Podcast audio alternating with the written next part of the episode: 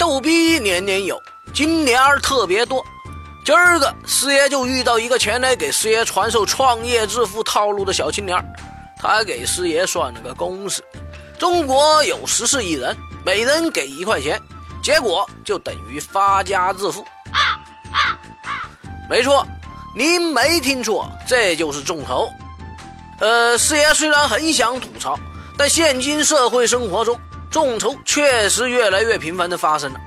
咱抛开那些创业大潮带来的商业性众筹，老百姓日常生活中接触的更多的是公益救助众筹。相信这两天不少人的朋友圈都被这样一篇名为《罗一笑你给我赞助》的文章刷屏了。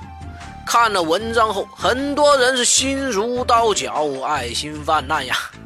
话说今年九月份，五岁女孩罗一笑被查出患了白血病。其父罗尔便写了这么一篇感人肺腑的文章来鼓励女儿。短短的几天时间内，这篇文章就席卷朋友圈，无数人对罗一笑进行捐赠，每篇文章的打赏几乎都达到了上限。我大天朝民心向善，师爷深感欣慰呀。那么，不管该事件如今发展到了什么程度，师爷从法律的角度客观的来说。这件事儿就应当属于公益众筹的一种，众筹众筹嘛，其实就是大家一起来筹钱。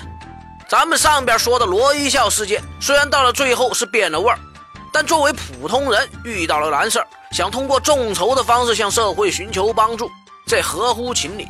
但应该怎么去做呢？首先呢，师爷要跟大家强调的是，网上一些打着平台名义的机构。把这种求助以慈善的名义进行，其实这是一种概念误导。慈善的宗旨应该是具有公益性，是利他的，必须使不特定的社会公众受益，这才是公益嘛。为某个特定的陷入困境的个人筹集款物的活动是利己的，不属于慈善募捐，而是个人救助。咱们举个例子，隔壁村大龄未婚男青年太多，光棍成灾。我村妇女联合会为他们征集了一批适龄女青年来相亲，这就好比慈善和慈善募捐。但是如果隔壁老王觉得自己光棍几十年，想体验一下老婆孩子热炕头的生活，向社会求助女朋友一个，这就是个人救助。我国今年九月实施的慈善法规定，个人不能发起公开募捐。慈善募捐的主体应该是慈善组织。简而言之，慈善募捐不适用于具体个人，而个人在面临困难时向社会求助是合理合法的。至于个人假借慈善名义或者假冒慈善组织骗取财物的，那则属于违法的行为。那么咱们又说，个人公开求助的众筹活动称为救助众筹，属于公益众筹的一种。一是通过各类专业的众筹平台进行，第二。就是社交公益众筹，也就是发起人面向自己的社交圈，如微博、微信、QQ、通讯录的。咱们上面说的罗一笑事件，以后边网友们的爆料来判断，应该就是第一种，所以才会被挖出叉叉公司在背后做事件营销。也所以呀，找非正规的平台做众筹风险很大呀，搞到后边保不齐就变质了。为什么？因为钱呐。于是现在很多人都感叹呢：什么是真，什么是假？没准突然蹦出个犀利哥，真的遇到了什么困难，在网络上那是含泪泣血、捶胸顿足的痛述了自己的悲惨遭遇，然后忍痛拿出了自己珍藏多年的种子作为回报，向大家求助众筹，最后捐助了他的小伙伴回家下载了几十个 G 的超高清金刚葫芦娃。那么。这也是成功的众筹了一把，所以在师爷看来，社交圈的求助众筹相对来说比那些所谓的网络平台要靠谱一些，最起码呀，在朋友圈里面求证事件的真实性要容易一些吧。另外，咱们在发起救助众筹后，师爷需要大家注意几点：首先，在阐述事件和自身情况时要真实真诚，都说有图有真相。配上图片和视频，不仅能极大的提高大众对事件真实性的认可，更能打动人。就像前面说的，隔壁老王哭诉自己单身生活如何如何痛苦，大家没什么感觉。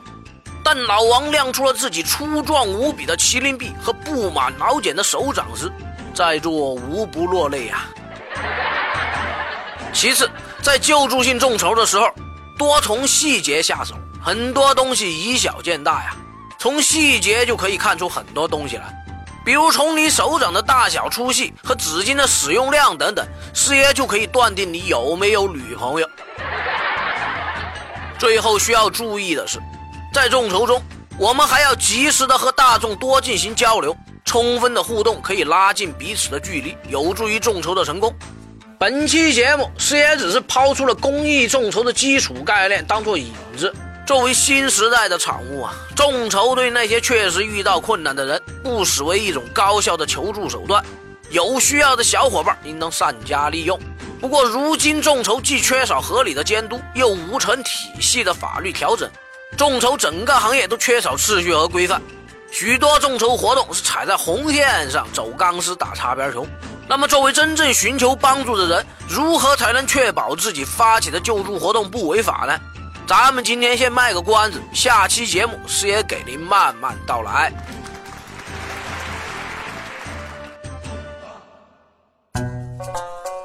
师爷来了，一个非严肃、非死板的形式给大家传递法律实用小技巧。